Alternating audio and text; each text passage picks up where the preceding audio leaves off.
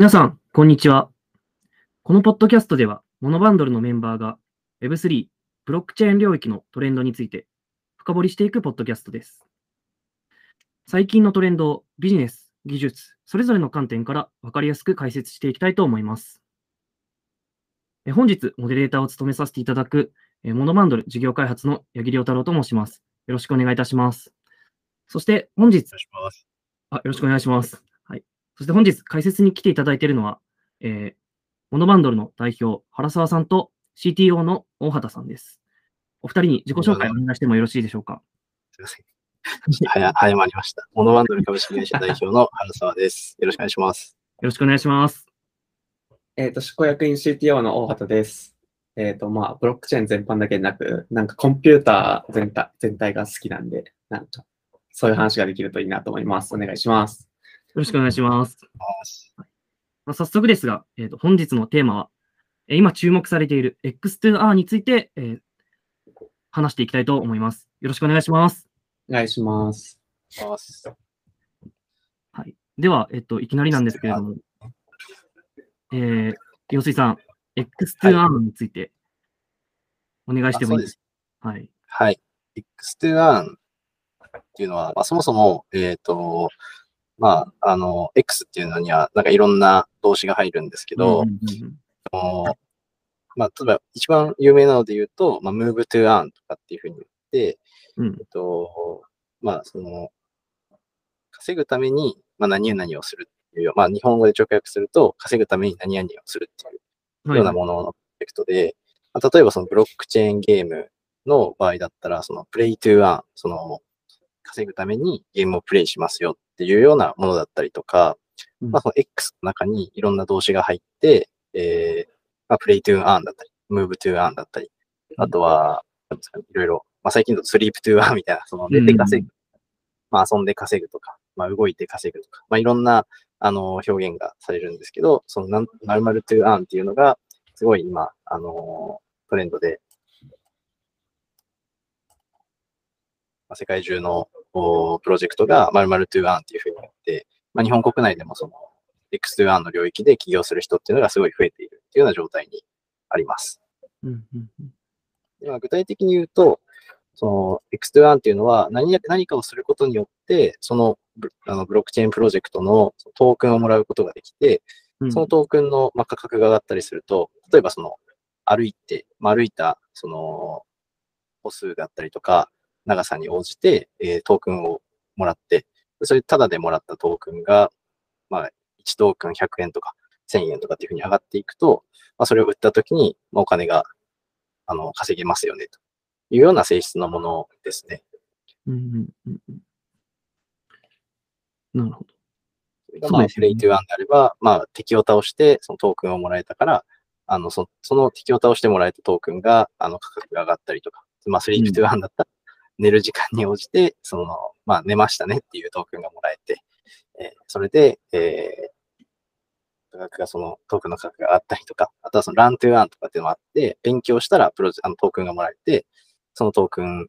で、えー稼げましたとか、まあそういったような例がたくさんあって、この〇〇トゥーアンっていうのは、まあいろんなあの領域、ビジネスの領域に、にその汎用性が高くできるので、うん。まあ、その異なるブロックチェーンの領域で言うと DeFi とかっていうふうにあるんですけど、DeFi の場合は、あの金融領域に限られてしまうんですが、うんこの X2 の場合は、あの、まあ、ゲームだったり、あとはヘルスケアだったり、まあ、いろんな領域とコラボレーションできるっていう面で、いろんな業界の方々が注目されてるなっていうような印象があります。うんそうですよね。まあ、最近だと具体的にはそのアクシーであったり、ステップンとかいろいろ流行っていたと思うんですけど、まあ、あとは、モノバンドルのメンバーからも、 Listen to Earn のプロジェクトを、まあ、始められた方とかも出てきてますよね。そうですね。この to Earn って、はい、稼ぐっていうことですけれども、稼ぐまで、その、プロジェクトを、稼げるプロジェクトにしていくためには、まあ、どういった成立、成立までの流れっていうのがあるんですかね。あそれはプロジェクト側の視点からですか？それともなんかその、X2 をその参加するあ個人としてね。プロジェクトを作っていく視点においてですね。あ、なるほど。まあ、プロジェクトを作っているところで言いますと、まあ、結構周りにも、その、X2R のプロジェクトを始めますっていうところがあるんですが、うんやっぱり一番最初は、そのよくその Web3 のプロジェクトで全てに言われるところなんですけど、コミュニティをまず作りましょうっていうのが、まあ、すごい多くてですね、まあ、Discord のコミュニティに、まあ、数千人単位で、えーコミュニティを作って、まあ、リリース前からそのマーケティングをどんどんしてですね、で、コミュニティを作った上で、えー NFT を出して、でその NFT で何かをすると、あのートークンを稼げてみたいなものが多いですね。よくなんか、その、皆さん勘違いされているのが、その X2 をまあリリースすればなんとかなるだろうっていうふうな、まあ、結構開発のところが、あの、ネックになるんじゃないかっていうふうに言われることが多いんですけど、実はそのマーケティング、その反則の部分ですね。マーケティングの部分が最も、まあ、重要だなと思ってまして、うんこれは NFT プロジェクトとかも一緒だったんまあ、純粋なコレクティブの NFT プロジェクトとかも一緒だったんですけど、はいはいはい。やっぱり、じゃあそのリリースをしたときに誰がその購入をするのかとか、誰がその X2R に参加をしてくれるのかとか、うんそのユーザーがユーザーを連れてきてくれる仕組みだったりとか、そのマーケティングの部分が成功しているところっていうのは、やっぱり、あの、きちんと、あの、回っていくなっていうような印象があります。あと、うん。そのトークンのエコノ、トークンエコノミクスとかって言うんですけど、まあ、トークンを活用したその経済圏のまあ作り方の部分が練り込まれていれば、ね練り込まれているほど、そのユーザーがユーザーを呼んでくる循環だったりとか、ユーザーが何かをして稼いで、で、えーその結果、まあユーザーが増えて、で、またその何かをすると稼いでみたいな、そのぐるぐる循環が生まれるので、まあ、そういうそのエコノミクスの設計とそのマーケティングがうまいところっていうのが、やっぱりあの TVL だったりとか、あとはその売り上げだったりとかを伸ばしてるなというイメージがあります。ああ、なるほど。案外やっぱりそのマーケティング、人をどうやって連れてくるかみたいな部分が重要なのは、そこはその、なんて言うんでしょう。それこそおっしゃってましたように、あの、NFT プロジェクトの、たちと同じなんだなっていうのは、確かに、僕も見ていてそういうふうに思いますね。そうですね。うん。結構、開発すればいいんじゃないかっていう人も結構いるんですけど、うんうんうん。逆に、まあ、鍵があって、で、あとはその、来た人をどう飽きさせないかとかっていうバランスの、まあ、設計とかもすごい重要なので、うんうんうん、そこのバランス感覚が求められるなというふうに思います。はい。ありまあがとございます。そうもそもあれですよね。なんか、X2 でアーンするそのトークンに価格がつかないとというか、そのトークンに関して盛り上がらないと、そもそもなんかそのサービスって成立しない気がしていて、あだからなんーか、その、開発して OK あの、まあ、普通のゲームとかもそうだと思うんですけど、まあ、普通のゲゲームは買って終わりで遊んでもらえて嬉しいなのでいいんですけど、トークンが絡んでくる場合は、そのトークンに関する盛り上がりが最もなんか生命線になると思うんで、なんか、そのそうです。X2R に関して開発的に難しいみたいなのって、あんまりそのブロックチェーン上ではなくて、うんうんあの、従来のコントラクト、そのなんか、 OpenZeppelin が公開していますとか、あの、まあ、ほぼほぼ、その、標準規格、まあ、なんか ERC と言われるような、まあ、規格とかのコードは全て公開されているので、うん独自ロジックを自分で入れれば、まあ、そその後はなんか、なんだろう、あのエコシステムの勉強だけで OK なんですけど、そうなんか、なんで、あの技術的にめちゃくちゃむずいみたいなことは、その XR に関してはあんまりなくって、うんどっちかっていうと、やっぱりそのトークン、トトークンって結局、その、その経済圏そのものをなんか左右すると思うんで、なんか、界隈の盛り上げみたいなのが最もなんか、生命線ですよね。ああそうで、すね。確かにやっぱり、その、アーン、アーンするために、みんな何かをやるので、うん、そう、全なん員か、なんか、プレイになっちゃったら、ゲームやった方がいいよね。はい、そう、そうなんですよね。はい。うんうんうんうんなんか、今のお二人の話聞いてると、いや、トークンの、まあ、盛り上がり具合とユーザー連れてくるっていう、この二つの要素を見てると、その DEX をすごく思い浮かべるなと思っていて、まあ、その 2R のプロジェクトの最初、まあ、トークン取引する場所として多分 DEX が使われていると思うんですが、まあ要は盛り上がりがないとトークンに対する需要がなくなって、その DEX でのそのトークンの価格も下がっていってしまうみたいな。まあ、そこでこう人を連れてくる必要がある。みたいな部分はあると思うんですが、でもその 2R において、その例えば DEX 取引所での、まあ、トークンの価格を維持するために、まあ、お金を流し続ける必要があるので、まあ、いわゆるポンジスキームのように言われることもあると思うんですが、まあ、このあたりについて、まあ、実際、その2-1はポンジスキームなのか、それともなんかポンジスキーム以外の見方ができるのか、みたいな部分についてちょっと、陽性さんにお伺いしたいんですが、どうでしょう？なるほど。えっと、まあ、それで言うと、えっと、ポンジスキームになる場合もあれば、まあ、なりにくい場合もあるっていうところだと思ってまして、例えば、えっと、そのベルマークを集めましょうとかって、まあ、ベルマーク、まあ、コレクトトゥワンみたいな感じじゃないですか。なんかはい皿をもらうとか、うん。だと思うんですけど、えっと、でポンジスキームって言われるのは、要はその、その、ステップンであれば、その靴を買って、それの結果、あの、じゃあ10万円入れたとして、1ヶ月で20万円になったら、そのうん、月に、月の利回りって、要はもう結構数百パー、1000%とか、あ ?2 倍ですよね。うんうん。になると思うんですけど、はいそれって、じゃあ、その儲かるところの原資はどこから来ているかというと、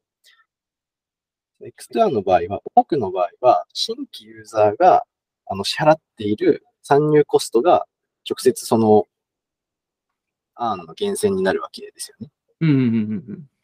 100人で、えっと、100万円回してますっていうところに、追加でもう100人入ってきたら、まあ、その流れてくるお金は倍になるわけじゃないですか。うん。うんうんで、うん結局その先行者利益みたいなものが、そのコミュニティ内で発生して、はい最初に入ってきた人間が、なんか儲かったから、これはすごい儲かるぞみたいな感じになって、うん。で、儲かりみたいなのが、またその伝染していって、えっと、まあ、その、コミュニティが200人になったところが、また400人になり、600人になり、800人になり、っていうふうに増えていくと、その後から入ってきた人の原資が、もともと入ってきた人の利益になる。これが、まあ、ポンジスキームであるっていうことに言われてるんですね。うんうんまあポンジスキームが終わるのはどういうタイミングかっていうと、その新規のユーザーの流入が、あの、著しく減った時に一気にその暴落するっていうふうに言われていて、はいはいはい。実際にそれで暴落しているプロジェクトっていうのはまあ非常に多くあるなっていうふうに見ている。うんうんじゃあ一方で、じゃあポンジスキームじゃないふうにするのは、その、まあ、どうすればいいのかっていうところを言うと、例えば、その、その、ねその、ワークアウト、例えばその運動をして、ポイントが貯まりますよっていうアプリとか、サービスとかってたくさんあると思うんですね。うん。それでその、ポイントを使って何か、Amazon ギフトカードだったりとか、いろんなその商品券に変えたりとかっていうのができると思うんですけど、それでそれって、あの、結構その、ポイントが渡される率って決まってるじゃないですか。はい。ので、えっと、それと同じように、その急速にコミュニティを拡大させるんではなくて、徐々に徐々に、じわりじわりとコミュニティを広くさせていくっていう方法は、その持続的にサービスを運営する上では、あの、非常に有効な選択肢だなと思ってまして、うんうんうん。あの、まあ、これまたステップンの例になってしまうんですけど、ステップンの場合は、アクティベーションコードっていうのがあると、結構、まあ、一人が発行したら、あの、一つ発行したらまた一人ができるようになるっていうふうになるんですけど、うんうんうん。これが例えば、その3ヶ月に1回、えー1000、1000個のおコードしか、アクティベーションコードしか発行されませんっていうふうになった場合は、うんうんうんその、新規の流入者が入ろうとも、入りたくても入れないわけじゃないですか。はいはいはい。すると、必然的に、その新規流入者が急速に増えるっていうのはなくなるんですね。うん。すると、その、要は、大体暴落するときって、機能の充実が追いつかなくて、なんかみんな勢いで入ってきたけど、なんか途中から物足りないよねってなってみんなやめるっていうのが大体の例なんですけど、うんうんうんうん。追加とかに合う形でユーザーが流入してくれば、それはその、実際に運動してて楽しいとか、そのコミュニティができて、運動することが目的になってるとか、だからその、いうふうにななってる場合においては、急速に増えてくるっていうことがないと思うんですよ。うんうんうんうんうん。でその、流入数を期間で限定するとか、あとはとある条件で、に限定するとか、例えばそのベータ版だったら1万人しか入れない、入りませんと。で、ベータ版2.0が出たら、もうプラス1万人入ってきます。これ来ることができますよっていう。でその間に、マーケティングを頑張っていれば、えっと、例えばその10万人が入りたいっていう中で、まあ、1万人しかその入れないんであれば、その10万人入りたいのに2万人しか入れないコミュニティって、まあう、ん要はなんかその、よくある、なんていうんですかね、招待制でしか入れない会員とかあるじゃないですか。はいはい。レア、レアっぽいですよね。そうですね。うんそのブランブランドの価値として、そのコミュニティがものすごく価値あるものになるんで、うん。意図的にあのコミュニティを制限していくっていうのは非常に有効だなと思いますし、まあその日本でも世界においても意図的にそれをやって、あのじわじわと NFT の価値だったりとか、その X2One のその、まあ、本質的にそのコミュニティの、まあ、基盤を育てるみたいなところをやっているのは、すごいうまいなというふうに見ています。なるほど。ああ、つまりなんか参入障壁を上げることによって、その壁の中に人とお金を滞留させるみたいなイメージになってますかね。そうですね。あイメージー的には、あのまあ、これ国際経済とかでも一緒なんですけど、その外貨を稼ぐっていうのってすごい大事じゃないですか。うんうんうんうん。まあ、日本であれば、その、まあ、内需だけじゃなくて、日本ってその島国で小さいんで、まあ、いかにそのドルを稼ぐのかとか、ユーロを稼ぐのかとかっていう話。まあ、そうしないと全体のパイが大きくなっていかないので、はい。よくそういう話がされているんですけど、全くそれと同じで、じゃあその、今イーサリアムに流れているお金を、じゃあ自分たちが作る X2 のプロジェクトに流入させるためにはどうすればいいのかとか、それを、その、やはりイーサリアムのその外に流出しないようにするにはどうすればいいのかっていうのを、まあそのシンプルに考えていくっていうことが重要なのかなと思っています。まあそれがその先ほどあの言ったはいトークンエコノミックの作り方がうまいっていうのは、やっぱりその、まあ、プロジェクトを内需としたときに、その外側から、プロジェクトの外側からお金を持ってくるにはどうすればいいのかっていうのを考えるのがうまいところは多いんですね。うんうんうん。それは、あの、ステップの場合だったら、あの、ソラーナから対応してたのが、バイナンススマートチェーンの方に移って、で、バイナンスのをよく触っているユーザー層から、うん。あ、の、にも広げて、で、今またなんかどっかの別のチェーンに走ってとかっていうふうにやっていってるんで、その、人特定のチェーンでコミュニティを作って、で、次のそのコミュニティに、まあ、渡り歩いていくみたいなのは、アプリケーションレイヤーならではの、その、まあ、サバイブの仕方なのかなっていうふうに思います。これってなんか、ポンジスキームって言われるのって、そのコミュニティの中だけで、なんかお金の、なんだろ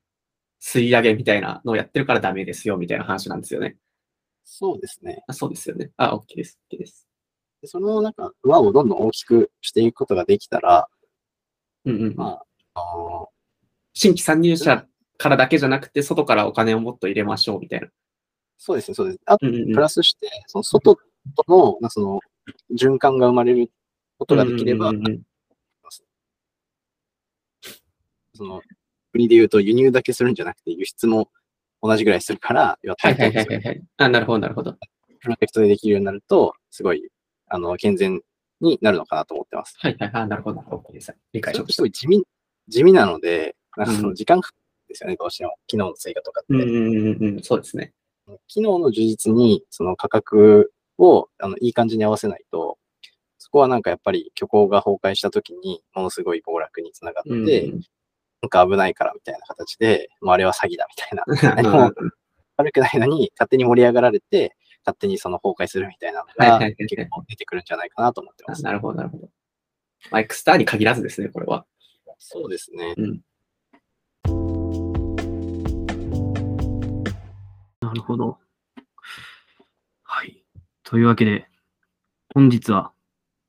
あの、お二人に X2R についてお話しいただきましたが、ちょっとそろそろお時間ということなので、はい、あの今回はここまでにさせていただきたいと思います。はい。X2R のプロジェクトに興味がある方は、えー本日の内容をぜひ、まあ、参考にしていただければなと思います。ではまた次回お会いできればなと思います。ありがとうございました。ありがとうございました。